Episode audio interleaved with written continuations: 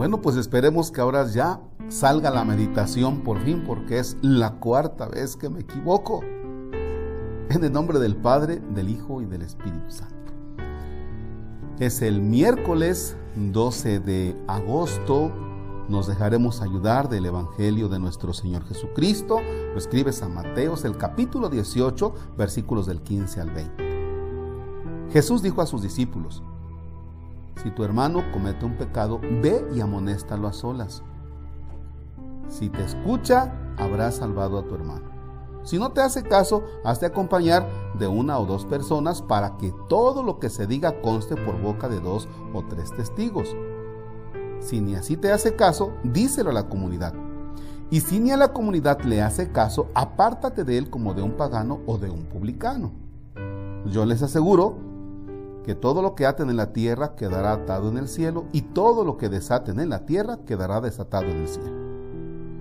Yo les aseguro también que si dos de ustedes se ponen de acuerdo para pedir algo, sea lo que fuere, mi Padre Celestial se lo concederá, pues donde dos o tres se reúnen en mi nombre, ahí estoy yo en medio de ellos. Palabra del Señor. Gloria a ti, Señor Jesús. ¿Se acuerdan cómo van los pasos si alguien se equivoca? Uno, amonéstalo a solas. Dos, si no te hace caso, hazte acompañar de uno, de dos o tres testigos para que conste. Y si la tercera, si no te hace caso, entonces ya dice, públicalo a la comunidad, díselo a la comunidad. Nosotros vamos al revés. ¿Por qué al revés? Primero le echamos en cara a alguien algo a través de Face, a través de WhatsApp. Ya después de que nos llegó alguna publicación, nos damos cuenta que nos equivocamos y vienen dos o tres y dicen, oye, tú publicaste esto. La regué.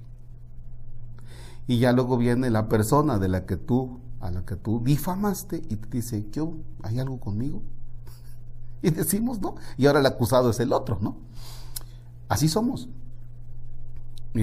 hace unos días me mandaban un mensaje a propósito de, de un sacerdote, alguien que ya no es sacerdote, y que ahora como a muchos de ustedes les surgen los 15 años y las bodas y no sé qué, pues este se anda dando vida ya celebrando eh, y desde luego, pues vaya, cobrando, perdón que así lo diga. Sí, padre, porque así son ustedes los padres. Yo no estoy diciendo otra cosa. Entonces, y entonces sale la foto en Face y todo mundo se va. Es que los padres así son, dinereros y ya les surge la limosna y no sé qué. Espérate, espérate, espérate. No sabes el contexto. Primero infórmate Punto uno, primero infórmate quién de tus hermanos se equivocó, cómo se equivocó, por qué se, se equivocó. Y ya que descubriste quién se equivocó, busca y platica con tu hermano y dile, oye, hay esto, esto y esto y esto. Y después de que escuches a la persona, la persona te dará sus razones. ¿Ya? Comprenderás a la persona y le ayudarás para que crezca como persona.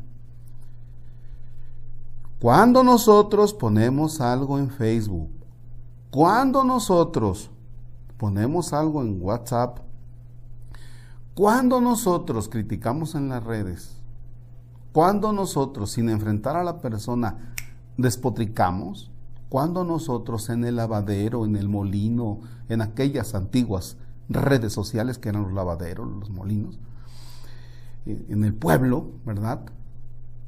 Cuando nosotros destruimos a una persona, hablamos de una persona y hablamos mal, no es por ayudarla, ¿o sí? ¿Verdad que no? Es entre el morbo y querer destruir al otro. Y la parte que el Señor nos quiere enseñar es, si el otro se equivocó, ven para acá. Ven para acá, chiquito. Siéntate. Vamos a platicar. Porque te quiero ayudar.